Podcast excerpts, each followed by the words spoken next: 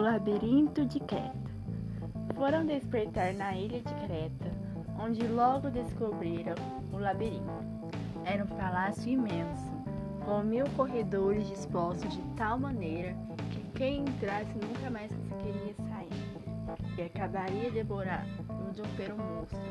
O Minotauro só comia carne humana. Diante do labirinto, os três pica-paus pararam para refletir. Quem entra não sai mais e acaba com o papo do monstro, disse Pedrinho. Mas nós sabemos um jeito de entrar e sair. E iremos desenrolando um fio de linha. Ah, se eu tivesse trazido um carretel.